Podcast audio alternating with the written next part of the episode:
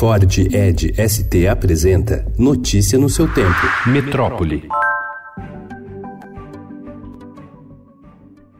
A lama da barragem da Vale, que rompeu em Brumadinho, continua afetando moradores do município. Pouco mais de sete meses depois da ruptura da represa de rejeitos de minério de ferro da empresa, ocorrida em 25 de janeiro, números da Secretaria Municipal de Saúde mostram aumento de suicídios e tentativas no município, principalmente entre mulheres. O quadro reflete a deterioração na saúde mental da população, comprovada por alta expressiva nas prescrições de antidepressivos e ansiolíticos que são são medicamentos para controlar ansiedade e tensão.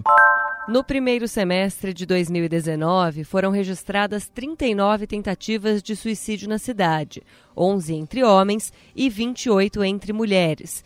Nove a mais do que no mesmo período do ano passado, uma alta de 23%. Em relação aos suicídios, o número passou de 1 em 2018 para três neste ano. As contas da prefeitura projetam alta de 15 milhões de reais em 2019, com gastos no setor de saúde chegando no período a 70 milhões de reais, ante 55 milhões de reais em 2018. Os recursos para cobrir a diferença sairão de um termo de ajustamento de conduta no valor de 31 milhões de reais para dois anos, fechado entre a Vale e a Força Tarefa do Ministério Público, que trabalha no levantamento dos impactos da lama na comunidade.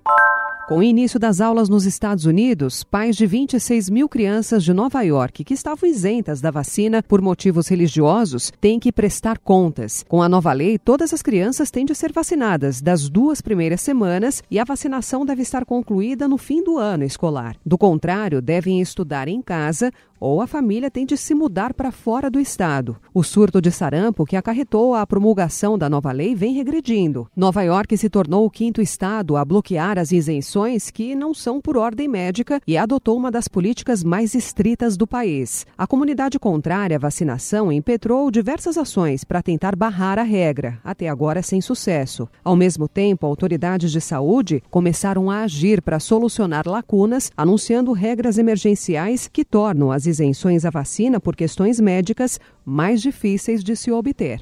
Notícia no seu tempo. É um oferecimento de Ford Edge ST, o SUV que coloca performance na sua rotina até na hora de você se informar.